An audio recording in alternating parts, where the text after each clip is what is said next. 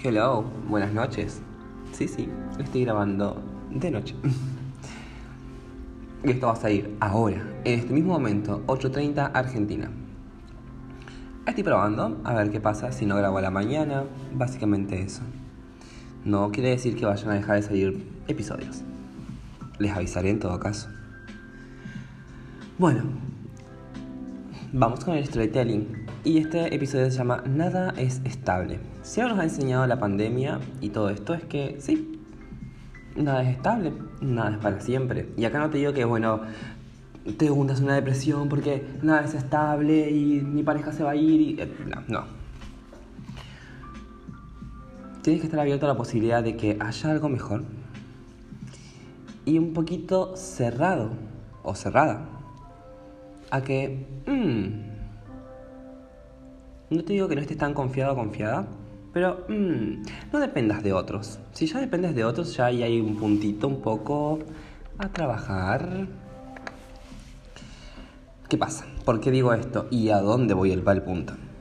Recién vengo de buscar una amiga al trabajo. A mí el trabajo, si ustedes saben, está en grupo de Telegram, me conocen de alguna red, YouTube, Instagram, qué sé yo. Me queda todo muy cerca por donde yo. Mi trabajo queda aquí a cuatro cuadras o cuatro calles. Y bueno, salí a buscar a una amiga y me cuenta un chisme. Por supuesto, soy humano, nos contamos chismes. Me dice, vamos a poner un nombre. Em, Nina. Me contó, me dice ella, me contó Nina que ella está segura que este trabajo queda porque tiene al tío que trabaja aquí y bla bla. Le digo, hmm, ¿por eso hace tan mal su trabajo? porque sí.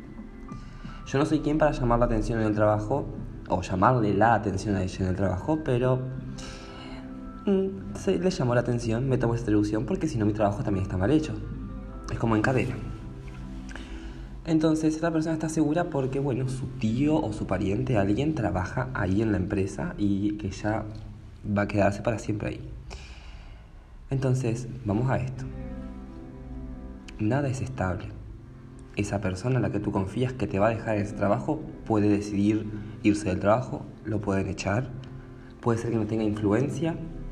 De lo único que tienes que depender es de ti mismo, de tus habilidades, de lo que tienes para ofrecer a la empresa, que la empresa diga, ah, lo quiero, la quiero acá.